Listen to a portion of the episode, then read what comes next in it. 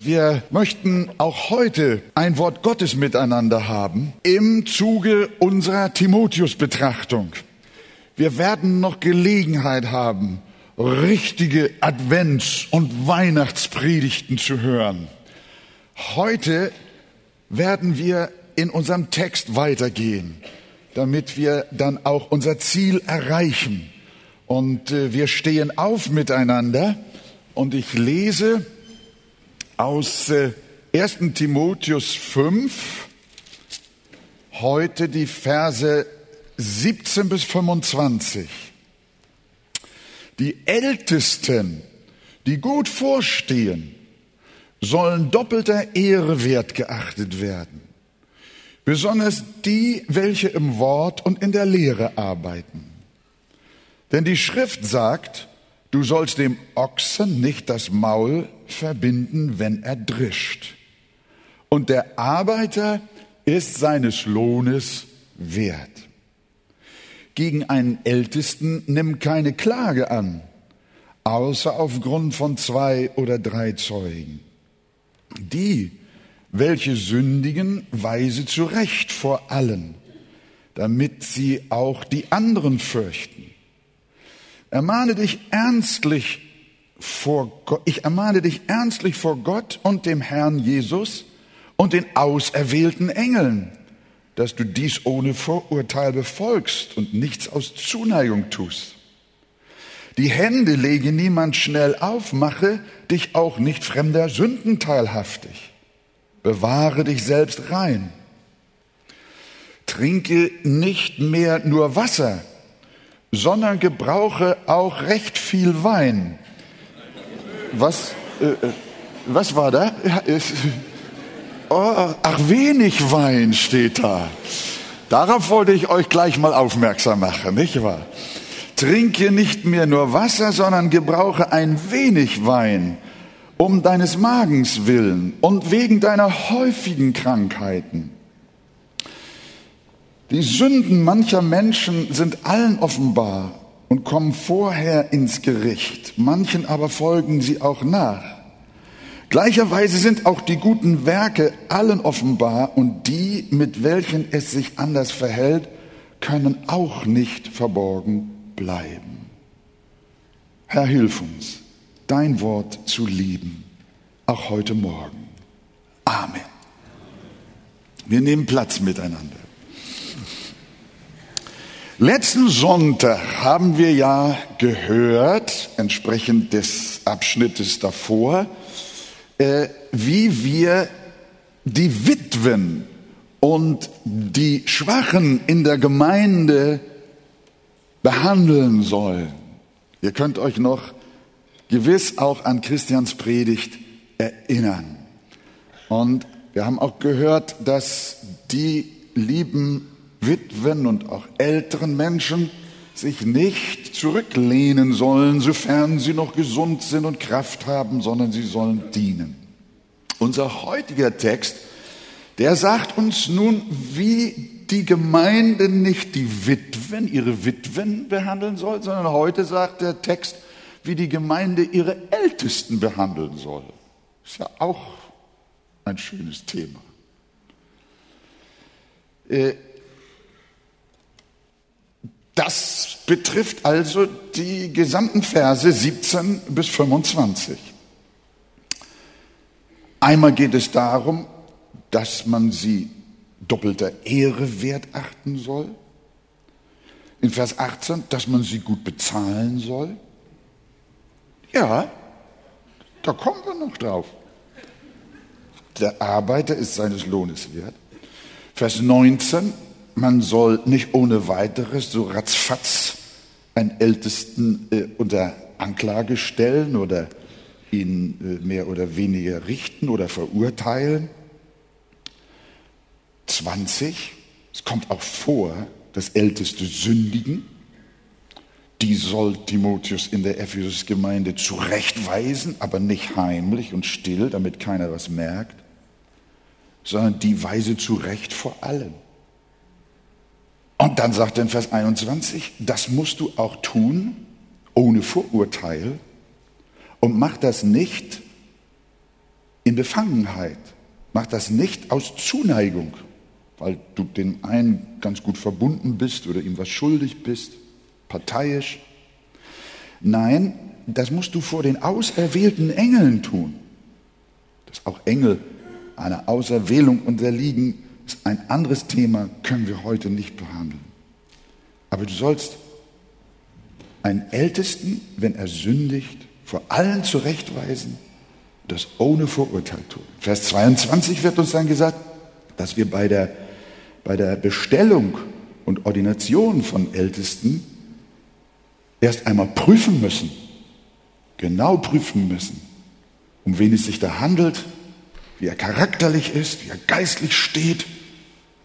Und deshalb lege die Hände einem Menschen, der möglicherweise ältester werden könnte, nicht zu schnell die Hände auf. Wenn du das zu schnell machst, dann wirst du seiner Sünden teilhaft. Da schiebt er dann jetzt noch so Vers 23, so eine persönliche Bemerkung rein. Wir lernen da, dass der Timotheus, der hat ja eine furchtbare Bürde gehabt, nicht? Er sollte da die Missstände in der Ephesus-Gemeinde in Ordnung bringen. Und darüber haben wir ja gesprochen und wir haben das alles gelesen. Und das war ohnehin schon, das ist schon für einen gesunden Menschen eine, eine kaum zu schaffende Aufgabe. Jetzt ist dieser junge Timotheus, der war eben nicht nur jung, sondern der war auch krank. Dann steht hier sogar, er ist häufig krank gewesen. Was ich vielleicht mal einschiebe, bevor wir dann auf das kommen, was mich hier in diesem Zusammenhang besonders bewegt oder Rainer, dass Paulus hier an dieser Stelle ihm auch nicht schreibt, Timotheus, ich schicke dir mein Taschentuch, leg es auf deinen Magen, damit eine Heilung passiert. Ich glaube nicht, dass Paulus äh, äh, nicht meinte, dass Heilung möglich ist. Aber wir, wir finden es so entspannend, dass auch dieser große Paulus, unter dessen Händen wirklich viel Heilung geschehen ist, dass der aber auch überhaupt kein Problem hat, dem Timotheus zu schreiben, wegen deiner häufigen Krankheiten, geh ins Reformhaus. Nimm ein bisschen Wein, wahrscheinlich wegen des Desinfizierungswirkens im Wein. Ja, und dann Vers 24 und 25 nochmal zurück zu den Ältesten, die es möglicherweise werden sollen. Da sagt er, es gibt manche Menschen, bei denen sieht man nicht gleich, wo ihre Fehler und ihre Sünden und Laster noch stecken. Und später kommt es dann zum Vorschein. Bei anderen merkt man, so heißt es in Vers 25, gleicherweise sind auch die guten Werke allen offenbar und die, mit welchen es sich anders verhält, können auch nicht verborgen bleiben. Das heißt also, äh, da sind Menschen, die, deren Qualifikation ist sichtbar und bei anderen ist es noch nicht sichtbar und kommt später raus. Also mit anderen Worten nochmal 22, leg die Hände nicht so schnell auf. Dass er sich hier und ja auch in Kapitel 3 und auch Petrus beschäftigt sich damit, äh, was das Wesen und die Qualifikation von Leiterschaft bedeutet, von Ältesten, Aufsehern, Bischöfen, Hirten, Pastoren, Lehrer, Propheten oder wie wir sie auch nennen mögen, dass das so aufwendig behandelt wird in Gottes Wort und auch hier, das lässt darauf schließen, dass es für eine Gemeinde von ganz großer Bedeutung ist, dass sie eine gesunde und unbestechliche Leiterschaft hat. Deswegen hier noch einmal. Und äh, das Ganze ist nicht isoliert von der Gemeinde, sondern die Gemeinde muss das erkennen. So wie ein Leib nicht ohne Haupt funktioniert, so funktioniert eine Gemeinde nicht ohne eine geistliche Leiterschaft, die gesund ist. Äh, und da sagt der Apostel in Vers 17, wenn wir da uns mal auf die ersten zwei Verse konzentrieren, da sagt er, dass äh, da auch von Seiten der Gemeinde eine bestimmte Achtung notwendig ist. Dass, dass, die Gemeinde muss das erkennen, dass Leiterschaft Bedeutung hat. Und äh, ich muss jetzt an dieser Stelle auch sagen, dass mir heute tatsächlich ein anderer Text lieber gewesen wäre, Das ist für mich ja auch ein etwas schwieriges Thema, da ich selbst als Mitältester betroffen bin. Aber ich habe den Herrn gebeten, dass ich nicht befangen sei und nicht für mich selbst rede, sondern wirklich objektiv auch dabei bin. Es ist ja Gottes Wort, das uns jetzt hier angetragen wird. Wir kennen alle dieses wunderbare Bibelwort, Ehre dem Ehre gebührt. Und Paulus sagt, die Ältesten, welche gut vorstehen, sollen doppelter Ehre wert gehalten werden. Warum betont er das?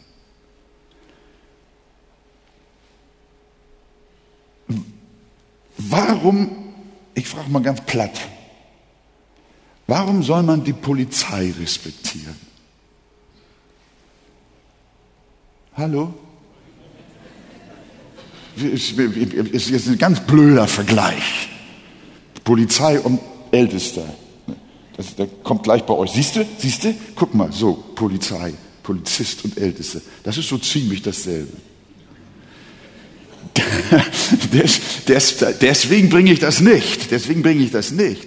Aber ich will versuchen, euch zu erklären, warum Paulus so einen Satz, und an anderen Stellen steht das ja auch drin, warum Paulus so einen Satz da reinschreibt. Weil eine gewisse Neigung besteht, hm, äh, so, äh, ja, zu, falsch zu reagieren. Warum haben gewisse Leute eher die Neigung, Polizisten zu beleidigen, als sie wertzuschätzen? Weil sie nicht mögen, dass sie zur Ordnung gerufen werden. Statt ihnen die gebührende Achtung zu erweisen, nennen sie sie lieber Bullen und bewerfen sie mit Steinen. Das ist uns Älteste glücklicherweise noch nicht passiert. Also ich, hoffe, jedenfalls nicht in der Tat. Nicht, nicht in der Tat. Wenn Älteste natürlich nicht mit Polizisten zu vergleichen sind, müssen aber auch sie manchmal gegen jemanden einschreiten, zur Rede stellen, ermahnen, zurechtweisen oder sogar disziplinieren. Und weil das den Betroffenen und oft auch ihren Angehörigen und Freunden in der Gemeinde nicht gefällt, entsteht ganz schnell sowas wie Pastoren und Ältestenschelte. So einfach ist das. Und genau hier kommt der Apostel jetzt rein und warnt davor, den Ältesten die Ehre zu verweigern, weil sie von Gott den Auftrag haben. Auch die Ordnungen des Herrn, auch in der Gemeinde zu leben und sie zu bewahren. Denn wenn eine Gemeinde ihrer Leidenschaft keine Achtung mehr schenkt, dann stürzt sie ins Chaos. Das war die Not Israels, weshalb Jesus rief, Jerusalem, Jerusalem, die du tötest die Propheten und steinigst, die zu dir gesandt sind. Die hatten wirklich nicht unbedingt die schönste und angenehmste Botschaft. Aber Gott hat sie gesandt. Und was, wie hat Israel reagiert? Sie haben sie nicht nur nicht geehrt und ihnen auch nicht nur nicht Wertschätzung erwiesen, sondern sie haben sie verfolgt, gesteinigt. Und Jesus sagt, siehe, euer Haus soll euch wüst gelassen werden. Darum ist es Gottes Befehl und heilsam zugleich, wie allen aber im Besonderen auch den Aufsehern der Gemeinde die gebührende Ehre zu erweisen. Das ist der Grundsatz hier. Ehre, wem Ehre gebührt. Nun spricht Paulus aber noch von einer doppelten Ehre, die man den Ältesten erweisen soll, die gut vorstehen. Will er mit diesen Worten die Ältestenschaft in zwei Teile teilen? In gute und schlechte Älteste? Absolut nicht. Denn wenn jemand schlecht ist, sollte er gar kein Ältester sein.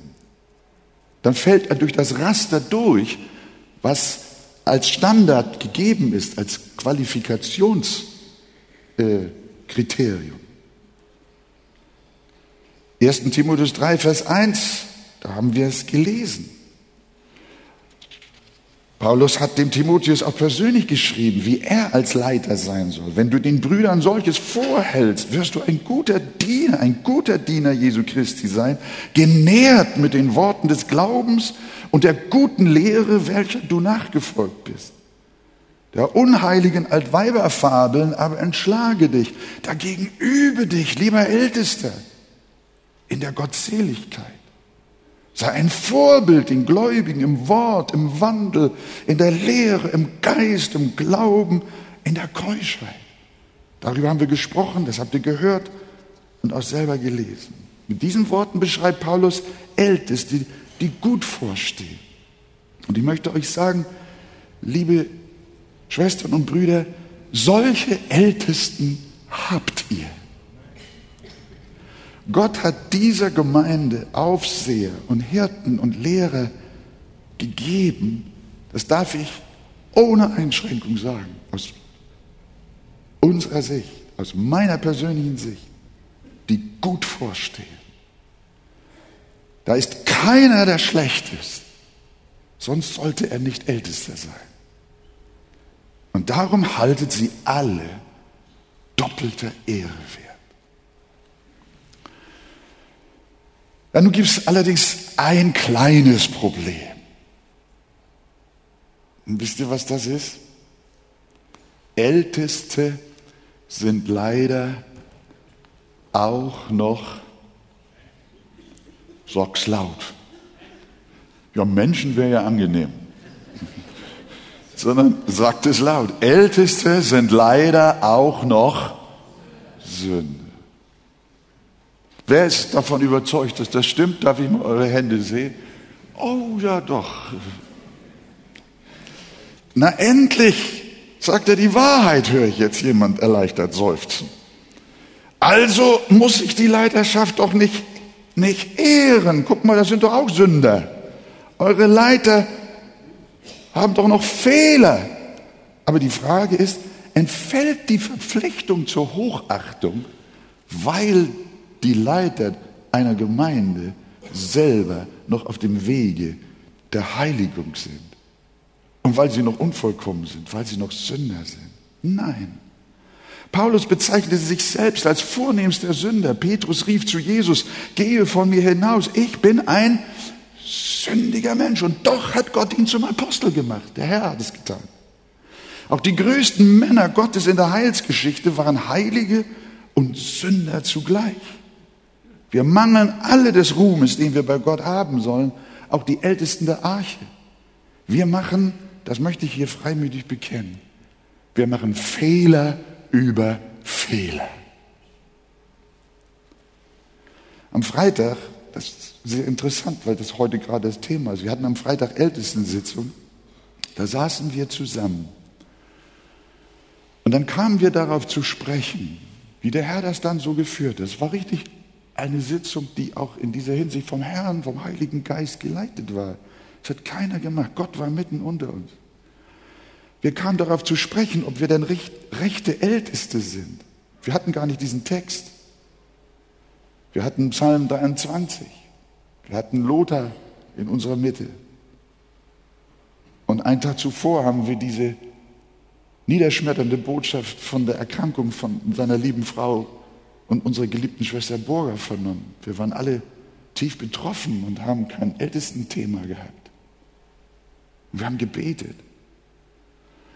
Und doch sind wir darauf zu sprechen gekommen, ob wir denn rechte Älteste sind. Wir offenbarten einander unsere Herzen und stellten fest, dass bei uns allen noch so viel fehlt. Und dann haben wir zusammen geweint. Wirklich geweint, teilweise geheult. Und wir haben zusammen gebetet, dass Gott uns gnädig sein möge. Ich sage euch, liebe Arche-Gemeinde, ihr habt Älteste, die gut vorstehen, die aber von Vollkommenheit noch weit, weit, weit weg sind. Aber haltet sie dennoch doppelter Ehre wert euch selbst und der ganzen Gemeinde zum Segen. Die Bibel gibt uns einen guten Tipp, was uns dabei helfen kann, die Fehler zu sehen und dennoch Wertschätzung beizubehalten. Das sehen wir sehr gut bei dem Apostel Paulus, besonders in einigen seiner Briefe. Er hat etwas sehr Wichtiges auf dem Herzen. Er hat Ermahnung auf dem Herzen. Und teilweise schreibt er Gemeinden Briefen, in denen wirklich die Leiterschaft versagt hat und chaotische Verhältnisse waren. Er hat Grund, sie zu tadeln und zu ermahnen. Aber er beginnt mit der Gnade, die schon so viel unter ihnen gewirkt hat. Nehmen wir einmal den ersten Thessalonicher Brief, könnt ihr zu Hause nehmen auch für die Hauskreise, ich habe die Bibelstellen mal aufgeschrieben. Da schreibt er in Kapitel, in Kapitel 1, wie fängt er an? Wir danken Gott alle Zeit für euch, wenn wir euch erwähnen in unseren Gebeten, indem wir unablässig gedenken an euer Werk des Glaubens und eure Arbeit in der Liebe und euer Ausharren in der Hoffnung auf unseren Herrn Jesus Christus. Er lobt die Thessalonicher.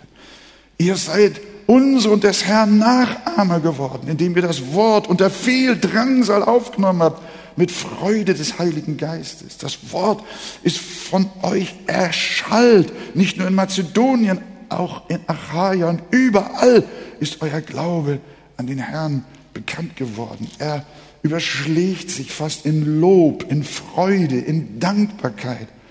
Denn wer ist unsere Hoffnung oder Freude oder Krone des Ruhms? Seid nicht auch ihr es vor unserem Herrn Jesus Christus? Ja, ihr seid unsere Ehre und Freude.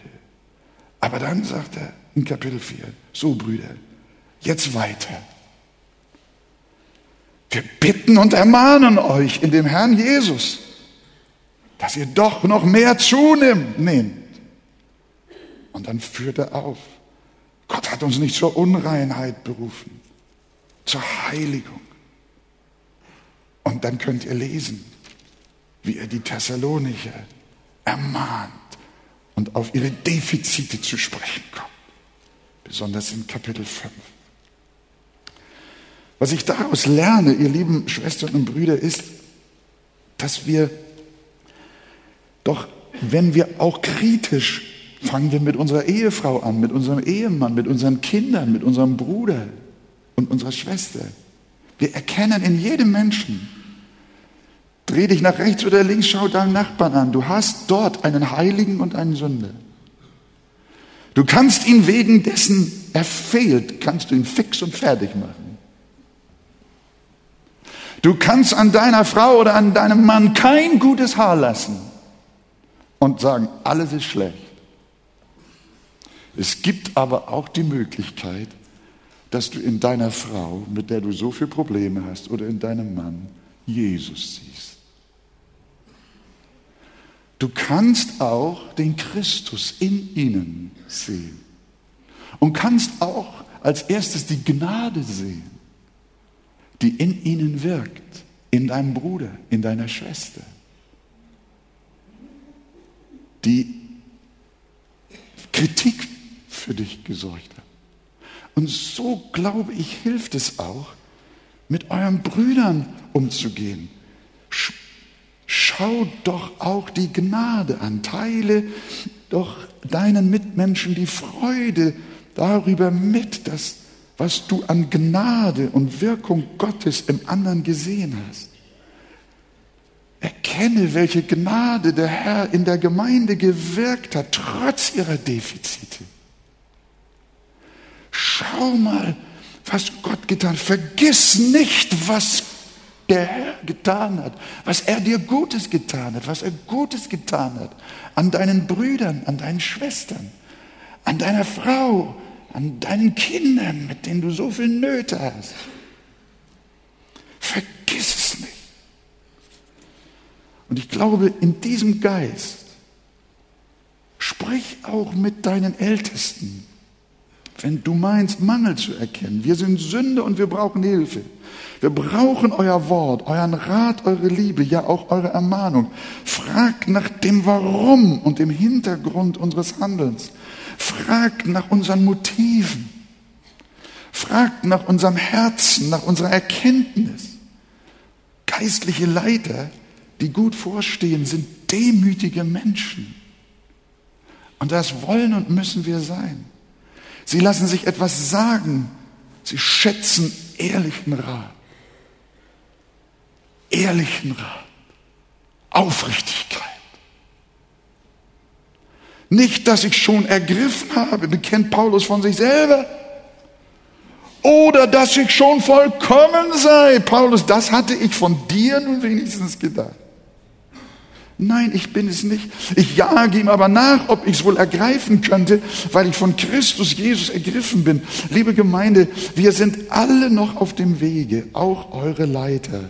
Aber um Jesu willen schätzt sie und haltet sie doppelte Ehre wert. Das sage nicht ich, sondern der Herr.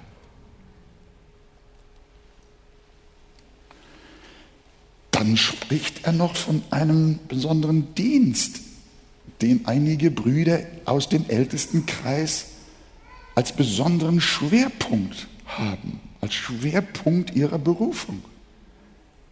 Er sagt besonders die, welche im Wort und in der Lehre arbeiten. Das ist interessant. Gewiss arbeiten alle Ältesten im Wort und in der Lehre bis hin zu den Hauskreisleitern. Aber aufgrund ihrer Berufung ist das bei einigen ein besonderer Schwerpunkt. Und diesen Aspekt des Ältestendienstes betont Paulus. Der Wort- und Lehrdienst, liebe Gemeinde, lasst uns jetzt noch ein bisschen mehr Acht geben. Der Wort- und Lehrdienst hat bei Paulus eine herausragende Bedeutung. Ihr müsst nur mal zählen, wie oft er dem Timotheus schreibt, im ersten und zweiten Timotheusbrief, dass er das Wort recht teilen soll, dass er am Wort bleiben soll, dass er festhalten soll an der gesunden Lehre. Brauche ich euch jetzt nicht mehr aufhören. Immer wieder wird ermahnt, fortzufahren mit Lesen und Lehren, auf sich selbst und auf die Lehre Acht zu haben. Und nun ruft er die Gemeinde auf, die mit doppelter Wertschätzung zu bedenken, die im Wort und in der Lehre arbeiten. Das ist ein groß, ein Hauptaspekt im Leben der Gemeinde.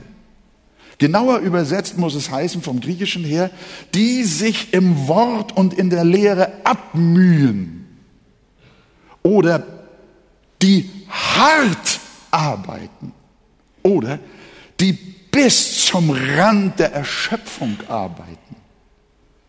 Im Wort und in der Lehre. Was will der Paulus, der gesagt hat, ich habe mehr gearbeitet, als ihr alle damit sagt? Er will, dass die Brüder, die am Wort dienen, harte Arbeit leisten. Das verlangt Paulus von mir.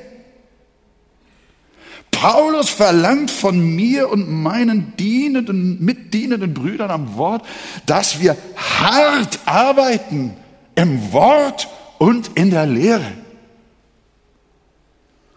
Dass wir uns in die Schrift hineinknien, dass wir bis zu ihrem Kern vordringen, dass wir die Schrift lesen, sie betend erforschen, sie lernen, sie verstehen und ihr von Herzen gehorchen. Deshalb sagt der Psalmist nicht nur einmal im Psalm 119 dies oder ähnliches. Du hast deine Befehle gegeben, damit man sie fleißig beobachtet. Ein fleißiger Umgang mit Gottes Wort ist gefragt. Es gab in der ersten Christenheit einen feurigen Mann Gottes, der hieß Apollos. Von ihm lesen wir, dieser war unterwiesen im Weg des Herrn und redete brennend im Geist und lehrte richtig von Jesus. Als ihn Aquila und Priscilla hörten, nahmen sie ihn zu sich und legten ihm den Weg Gottes, was denn? Noch genauer aus. Heute leben wir in einer Zeit, da will man nichts mehr so genau wissen. Ist, wir haben einen sehr laxen Umgang mit der Heiligen Schrift.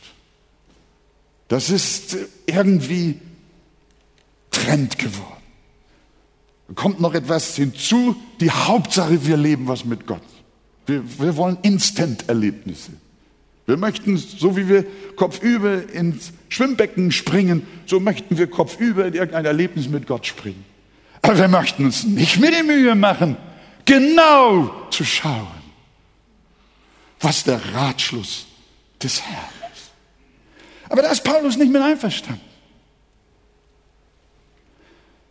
Und Aquila auch nicht und Priscilla. Sie ließen sich von der brennenden Rede des Apostels nicht allzu sehr beeindrucken. Sie achteten auf den Inhalt. Da war sehr viel Gutes und da war sehr viel Wahres. Aber es war nicht klar genug. Und darum musste er im Ratschluss Gottes noch genauer unterwiesen werden. Der Evangelist Apollos. Wir sehen, es geht um Genauigkeit. Und das Wort ist genau. Ich werde dann erinnern an diese Geschichte, als die Bundeslade auf einmal von den Priestern getragen wurde. nein, ge gefahren wurde, obwohl der Herr befohlen hat, sie soll getragen werden. Und dann kam dieser Mann namens Usa, die fahrende Bundeslade kippte auf dem holprigen Wege. Und dann geht er bei und will sie schützen. Und was passiert mit dem Usa? Er stirbt. Gott, du bist zu genau, du bist zu kleinlich. Du bist viel zu kleinlich. Wieso musste er sterben? Was ist denn der Unterschied, ob die Bundeslade gefahren oder getragen wird? Nein, sagt er. Es ist das Wort aus meinem Munde. Und ich bin der Herr. Und ich bin heilig. Und ihr sollt auch heilig sein. Ihr seid gefordert, mein Wort genau zu nehmen. Wir können auch nicht sagen, das Gebot, du sollst nicht stehlen, und dann können wir einen Bleistift können wir wenigstens mitnehmen. Da im Kaufhaus. Vielleicht auch zwei. Und wenn nicht den Bleistift, dann nehmen wir das Radiergummi. Ist das, was Gott will, wenn er uns sein Gebot gibt? Ist das, was er meint? Sagen wir ihm, Gott, du bist kleinlich? Nein, liebe Gemeinde, es ist Gottes heiliges Wort.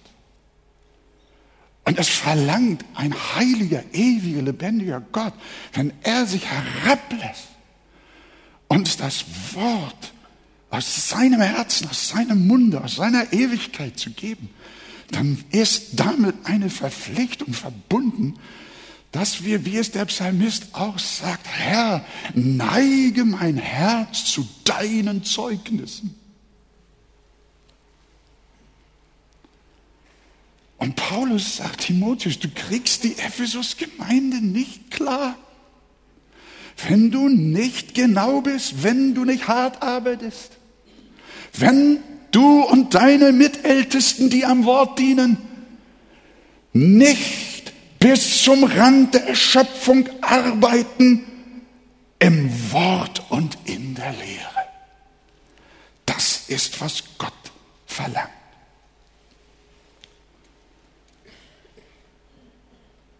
Unlängst fragte mich jemand, warum predigt ihr ganze Bibelbücher durch? Das ist doch langweilig. Nehmt doch mal dieses oder jenes Wort, das ist doch viel erfrischender.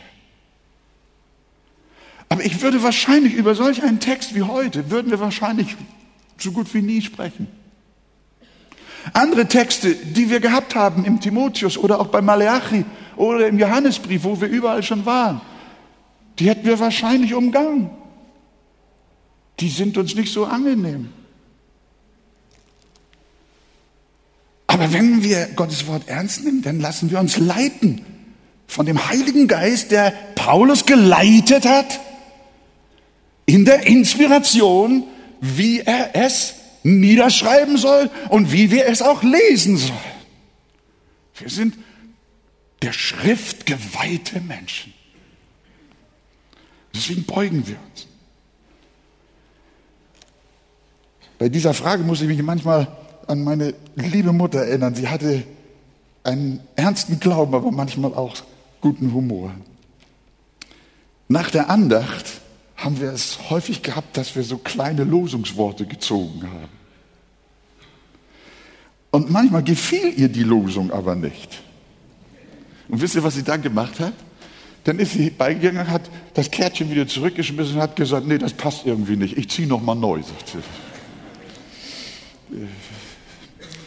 Wie gesagt, sie hat gelacht und tat es, aber glücklicherweise mehr aus Humor als aus Ernst. Aber etwas Wahres ist doch dran, denn nicht jedes Bibelwort gefällt uns. Und ich gebe zu, nicht an jedem Wort der Heiligen Schrift ist viel Fleisch zum Predigen dran. Ich würde manchmal auch viel lieber irgendwelche fülligen Texte nehmen, wo unser Herz aufblüht und, und wir gesegnet werden und die Salbung kommt und der Geist Gottes wirkt, nicht wahr? Wenn es dann so um Wunder geht und um großartige Sachen geht. Aber die Bibel ist nicht nur voller Wunder. Gott will nicht, dass wir uns nur aus seinem Wort heraushören und herauspicken, was uns gefällt, sondern er will, dass wir seinen ganzen Willen erkennen und durch den Heiligen Geist in alle Wahrheit geleitet werden.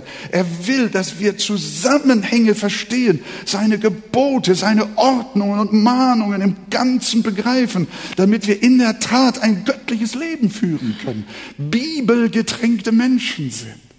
Und darum arbeiten wir uns durch Gottes Wort hindurch. So haben wir es als dienende Brüder miteinander beschlossen und uns vom Herrn geben lassen, bis unser Herz und Sinn gefüllt ist. Gott will, dass wir hart arbeiten, ja, dass wir uns abmühen im Wort und in der Lehre und das um euretwillen.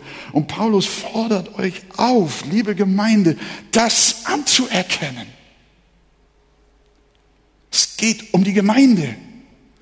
Paulus fordert uns auf, das wertzuschätzen, das zu fördern, ja denen doppelte Ehre zu erweisen, die den Wort, den harten Dienst am Wort und in der Lehre tun. Mit ganzer Hingabe. Paulus geht noch einen Schritt. Ihr seht, da kannst du über, allein über diesen Abschnitt, kannst du so viel, viel finden. Der nächste Vers, den Paulus jetzt gerade bezüglich der doppelten Ehre anschließt, der lautet dann, denn, denn, sagt er, denn, doppelte Ehre, denn. Die Schrift sagt, du sollst dem Ochsen, der da drischt, nicht das Maul verbinden. Und ein Arbeiter ist seines Lohnes wert. Damit will Paulus sagen, dass die Wertschätzung und Hochachtung sich nicht nur in Worten ausdrücken soll, sondern dass die Ältesten, die ihr Herz ihre ganze Kraft und Zeit in den Dienst der Gemeinde stellen, dass sie auch gut versorgt werden sollen. Sie doppelte Ehre wert halten, heißt auf Deutsch, sie gut bezahlen.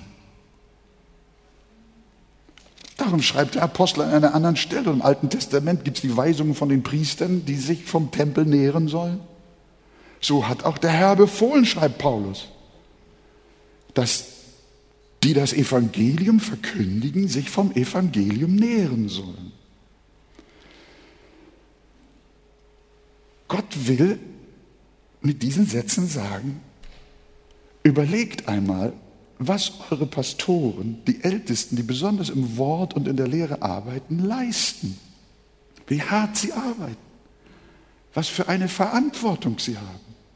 Wie unerlässlicher, lebensnotwendig dieser Dienst für die geistliche Gesundheit der Gemeinde ist. Und das mitten in den Wahnsinnsströmungen religiöser Art in unserer Zeit. Denkt einmal darüber nach, was ihr als Gemeinde ihnen schuldig seid, wenn man schon einem Ochsen nicht das Maul verbinden soll. Ich fand Paulus dieser Vergleich zwischen, zwischen Ältester der in der Lehre arbeitet und einem Ochsen, ach naja, gut, aber stammt aus der Schrift. Dass man auch den Verkündiger des Evangeliums versorgen soll. Dieses Bibelwort, liebe Gemeinde, will ich jetzt einmal zum Anlass nehmen, euch ganz besonders zu danken. Ihr versorgt eure Pastoren gut. Und er erweist uns damit eine große Ehre.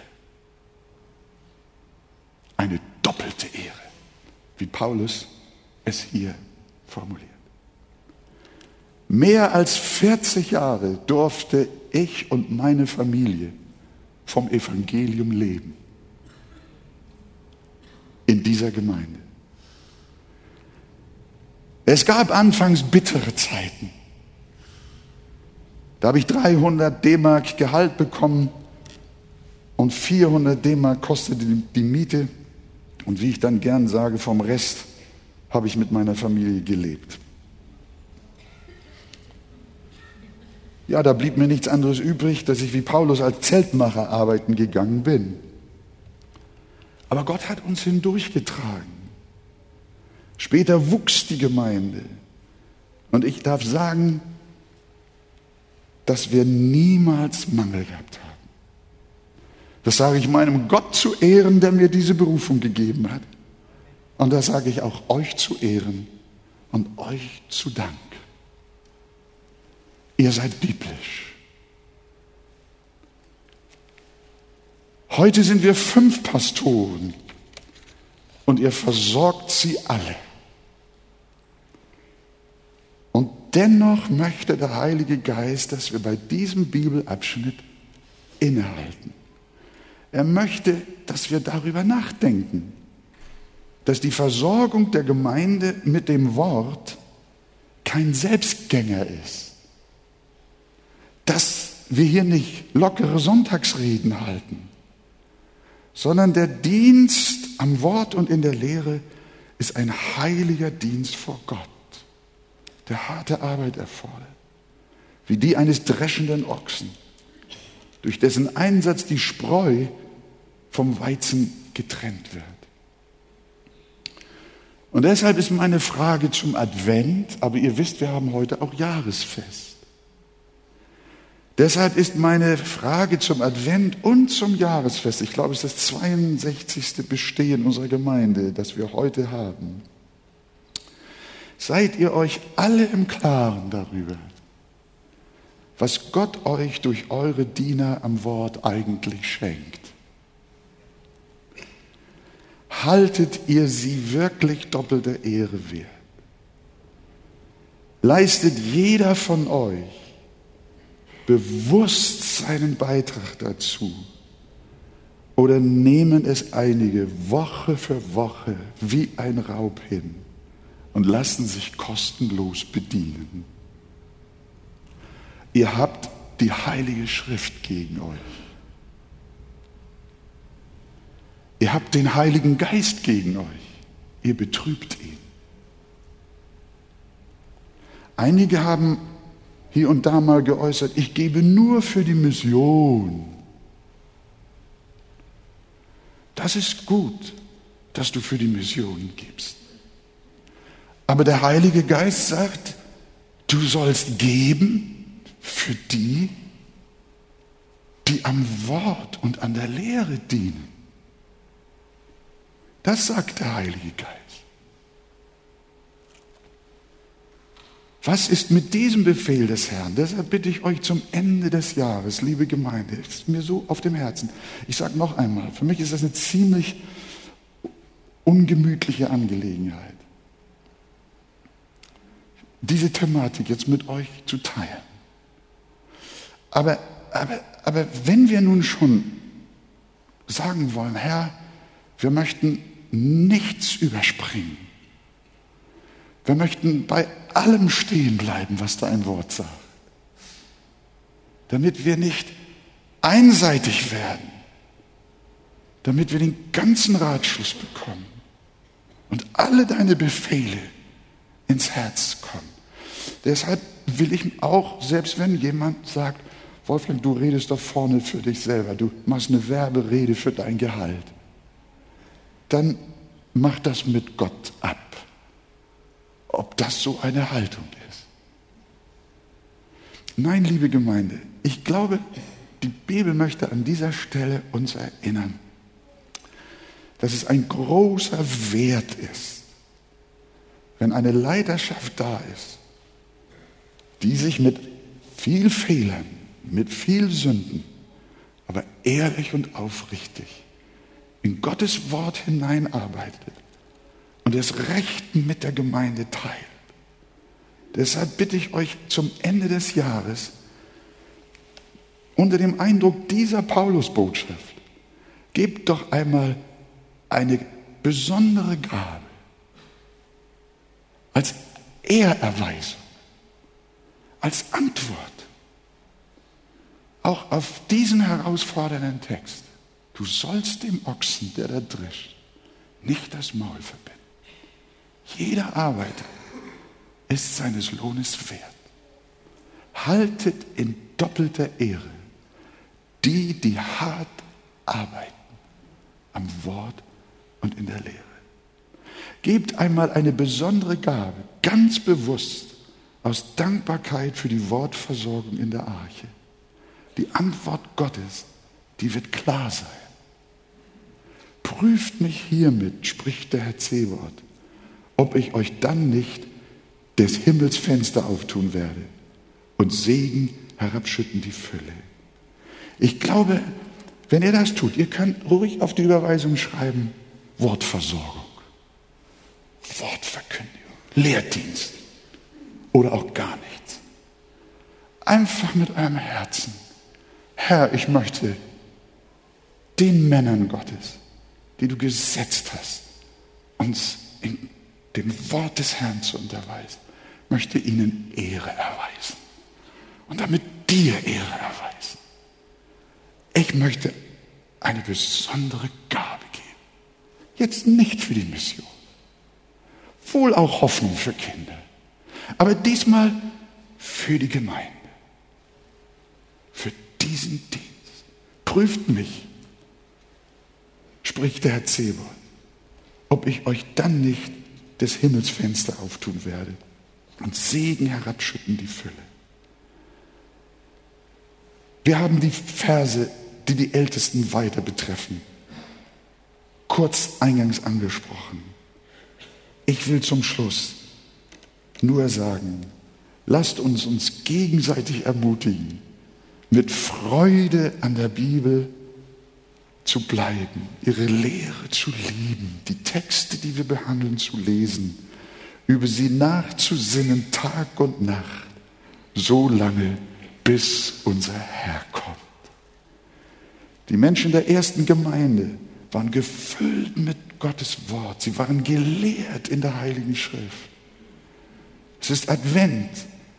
Deshalb will ich Maria erwähnen. Maria ist ein Beispiel dafür. Schaut euch den Wortlaut ihrer Anbetung an und ihr werdet finden, dass sie eine Frau war, gelehrt in den Texten der Heiligen Schrift. Ihr Lobgesang, den sie gesprochen hat, besteht aus Texten des Alten Testamentes. Habt ihr das schon mal gemerkt? Das ist nicht ein Gebet, das ihr jetzt plötzlich so von irgendwo hergekommen ist. Das gibt es auch.